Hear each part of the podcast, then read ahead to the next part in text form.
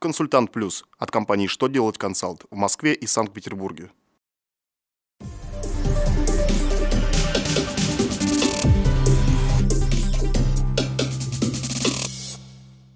Для вас работает служба информации телеканала «Что делать ТВ». В студии Дмитрий Золотарев. Здравствуйте.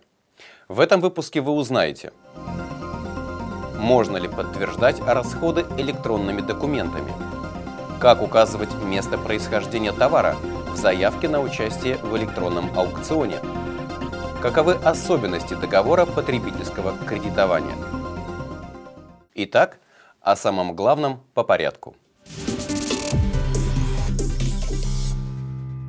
Все больше компаний переходят на электронный документооборот с контрагентами, и у них закономерно возникает вопрос, возможно ли подтверждение расходов, уменьшающих налогооблагаемую прибыль электронными документами. Минфин разъяснил, что налогоплательщик может подтверждать расходы, учитываемые в целях налогообложения прибыли электронными документами.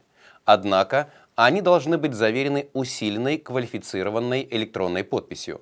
Если же на документах, которыми обмениваются контрагенты, стоит простая электронная подпись или усиленная неквалифицированная электронная подпись, то для подтверждения расходов им придется дублировать эти документы на бумажном носителе. Минэкономразвитие разъяснило, каким образом следует указывать место происхождения товара при заполнении заявки на участие в электронном аукционе. Ведомство уточнило, что в случае, когда наименование места происхождения товара имеет правовую охрану, в заявку это наименование вносится согласно статье 15.16 Гражданского кодекса. В ней закреплено, что таковым является обозначение, содержащее или представляющее собой название какого-либо географического объекта, а также производное от такого названия обозначения, получившее известность в результате использования в отношении данного товара. Отсутствие правовой охраны позволяет указывать в заявке только полное или же сокращенное название страны происхождения товара.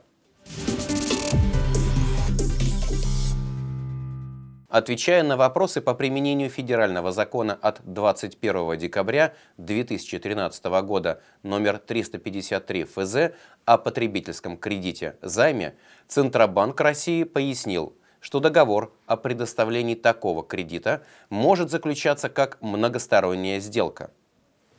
Регулятор также отметил, что при размещении информации о документах, которые необходимы для предоставления займа, кредитор может указывать их общее наименование.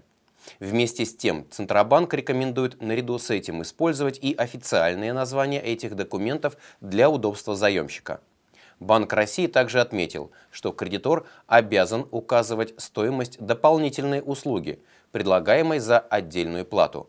При этом заемщику должна быть обеспечена возможность отказаться от этой услуги.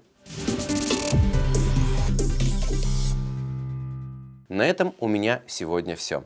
Я благодарю вас за внимание и до новых встреч!